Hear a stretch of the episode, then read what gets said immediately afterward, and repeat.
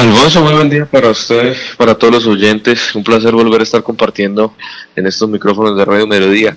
En primer medida, mi solidaridad con toda la población de Florida Blanca que habita en la comuna que precisamente comprende los barrios Santa Coloma y Lagos. Realmente a todas las familias que han tenido estas pérdidas materiales, pues realmente mi solidaridad y esperamos que la administración municipal de la mano con el departamento y la nación puedan articular un plan de acción en el marco de esta emergencia para poder solucionar todas estas pérdidas. Afortunadamente, de acuerdo a lo que he leído y a lo que me han informado, eh, gracias a los protocolos de la administración municipal en cabeza del doctor Miguel Ángel Moreno, se tomaron las medidas de evacuación previo a que ocurriera esta avalancha que, gracias a Dios, no hasta el momento no, ha tenido pérdidas humanas.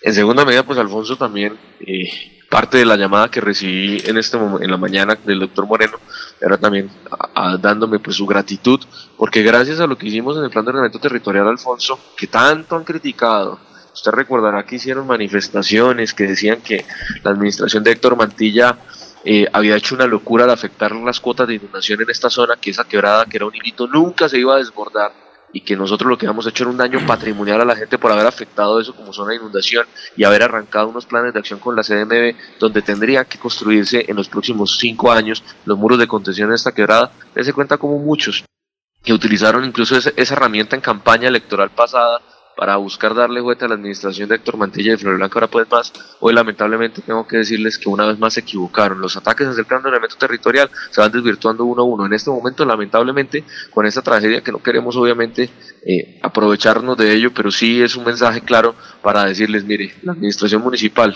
actualizó un plan territorial que estaba desde el 2001 y advirtió y alertó y le dejó las herramientas jurídicas hoy al doctor Moreno y a todas las entidades para que en el marco de la emergencia, estando ya afectada por normas ambiental esa zona de, de Floria Blanca puedan articular y trabajar con la gestión de recursos para construir los muros de contención, que es el plan de acción que se debe tomar, ya sabiendo y teniendo en cuenta que esta zona ya estaba dentro de las alertas del municipio como una zona de posible inundación. A ver, doctor Julio. Doctor Héctor, cordial saludo. Bajo el título Una burla a los ciudadanos, el matutino Vanguardia Liberal en su nota editorial formula hoy duras críticas a usted y al exgobernador Didier Tavera por supuestamente haber entregado obras inconclusas, obras no terminadas. ¿Qué opinión le merece la nota editorial? ¿De hoy? ¿De hoy? De hoy. Sí, sí, ah, en la editorial. Mire, mire, Julio, yo, yo siempre lo he dicho, yo soy hombre de resultados, de hechos. Lamentablemente tengo, tengo pues no un problema, sino realmente la gente y la ciudadanía se ha dado cuenta de la persecución de un medio de comunicación que han tenido contra Héctor Mantilla, que no han encontrado por dónde darle y por dónde venir a, injuriar y a calumniar. Ese mismo medio de comunicación que usted me está mencionando, donde utilizaron un columnista para atacarme a mí por el plan de ordenamiento territorial, que en sus columnas casi cuatro mencionaba el tema de Santa Coloma del Lago, usted se cuenta hoy cómo el medio de comunicación y el columnista quedan totalmente errados y la ciudadanía se va a dar cuenta de la mentira y la carreta que dijeron, incluso los mismos habitantes de Santa Coloma del Lagos que les decían que no iban a tener nunca ningún problema. Recuerdo yo que me decían, jamás van a haber inundaciones. Miren lo que ocurrió el día de hoy. Tan solo un año y medio después de nosotros haberlo alertado en el plan territorial.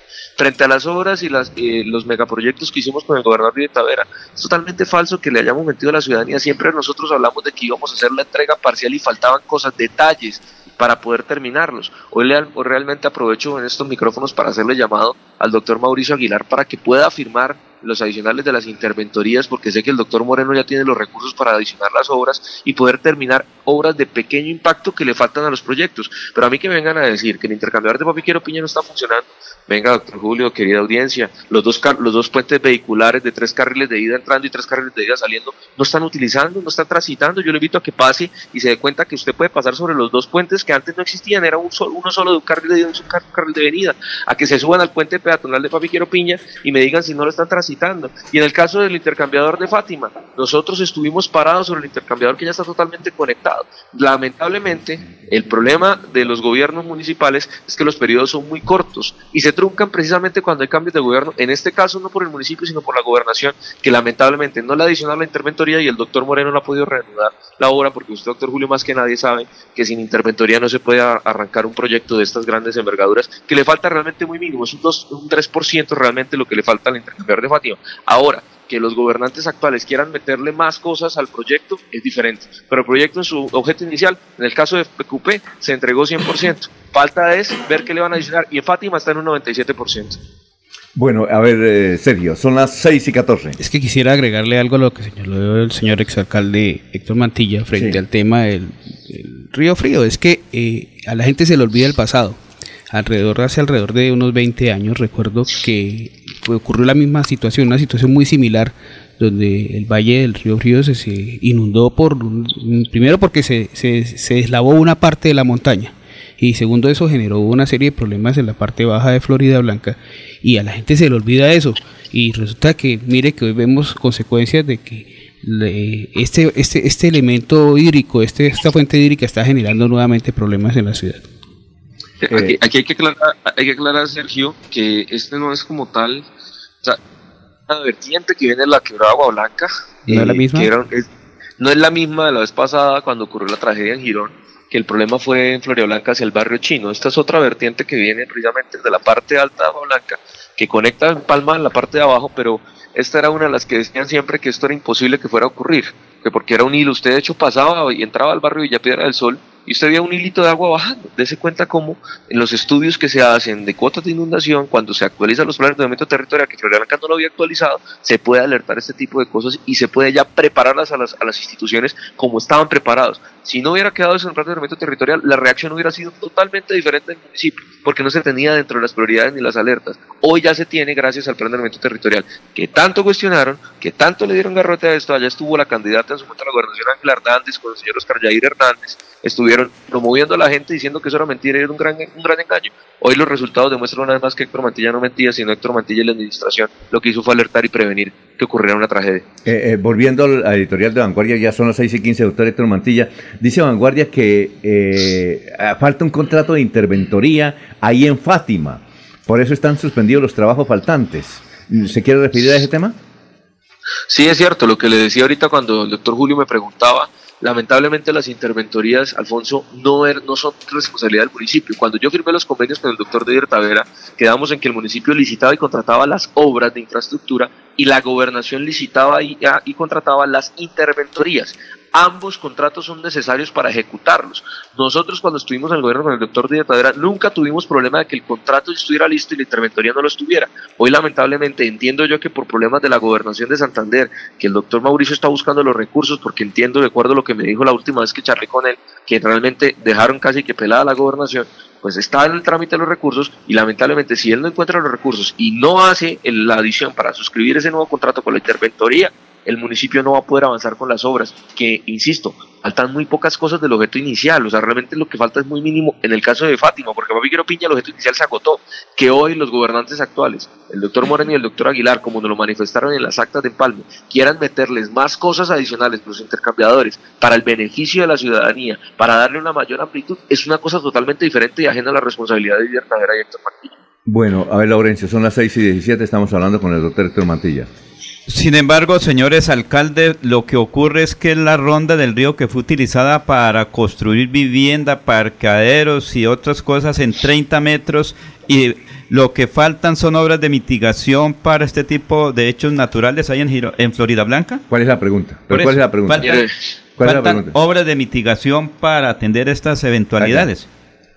Mire, Laurencio, en primer medida, claro que faltan obras de mitigación, pero era difícil para un alcalde, y yo aquí tengo que ser solidario con mis antecesores desde el 2001 hasta el dato, era difícil que un alcalde supiera que había que hacer muros de mitigación o obras de mitigación en esa zona de Florida Blanca, porque el plan de ordenamiento territorial, obsoleto por simple teoría, que venía desde el 2001 funcionando, no tenía ni le alertaba ni le daba la herramienta a ningún alcalde para saber que eso tenía una probabilidad de inundación, porque desde el 2001 se construyeron esos edificios con las normas urbanísticas anteriores, donde las cuotas de inundación no se habían hecho, no se habían hecho los estudios, las constructoras cogieron y arrancaron y construyeron, no puedo decir yo de manera ilegal, Alfonso, ni querida audiencia, construyeron con una carta de navegación que existía en ese momento, donde lamentablemente la normatividad de los estudios a profundidad no existían en el 2001, hacia el 2006 más o menos fue que se vinieron a in- a incorporar los estudios de inundación dentro de las, eh, las obligaciones que tienen los alcaldes para actualizar el planeamiento territorial. Florida Blanca no lo hizo.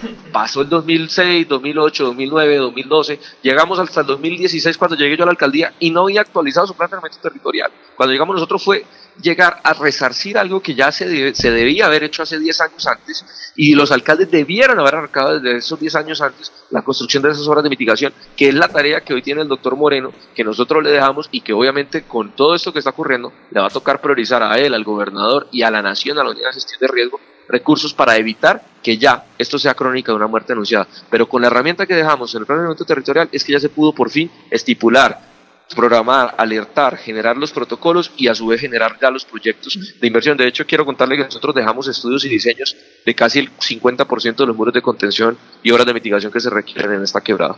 A ver, eh, Jorge, Jorge Caicedo, son las 6 y 19. Con los buenos días para el exalcalde de, Florida Blanca, don Alfonso. Eh, ve, insiste él en que ya una vez terminado su periodo, eh, algunos eh, personajes, medios de comunicación siguen al tanto de lo que son las las actividades que, está realizando el exalcalde Héctor Mantilla.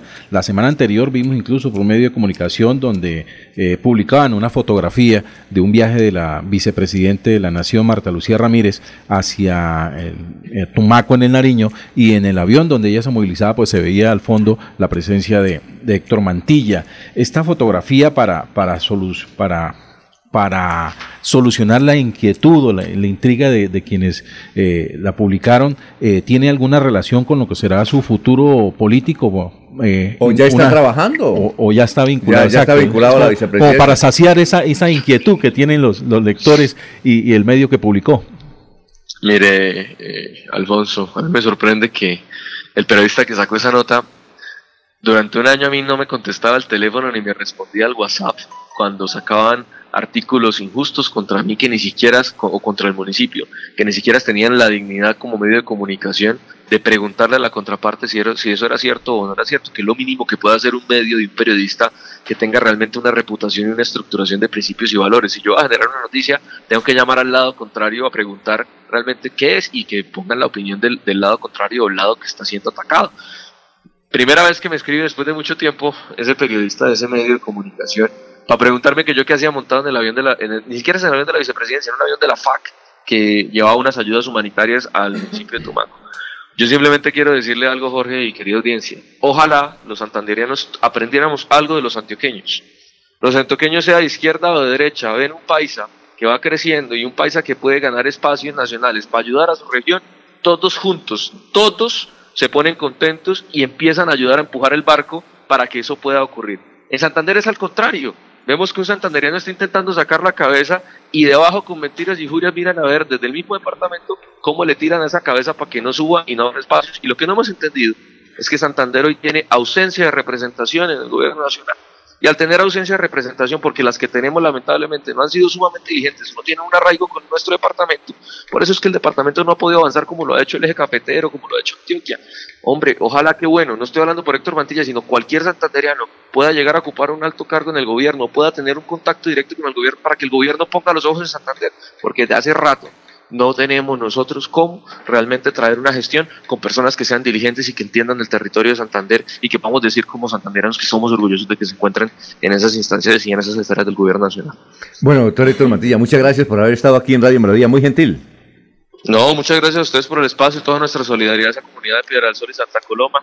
Pero también así como damos la solidaridad, tenemos que exhortar al gobierno municipal, al doctor Moreno, como lo hice vía telefónica esta mañana cuando lo llamé, a expresarle mi solidaridad y a compartirle mis apreciaciones sobre el tema, de que realmente tienen las herramientas. Hoy Florida Blanca no lo cogieron con los calzones abajo, sino tienen los calzones arriba y tiene toda la línea de acción que dejó esta administración para poder afrontar esta crisis que se presenta.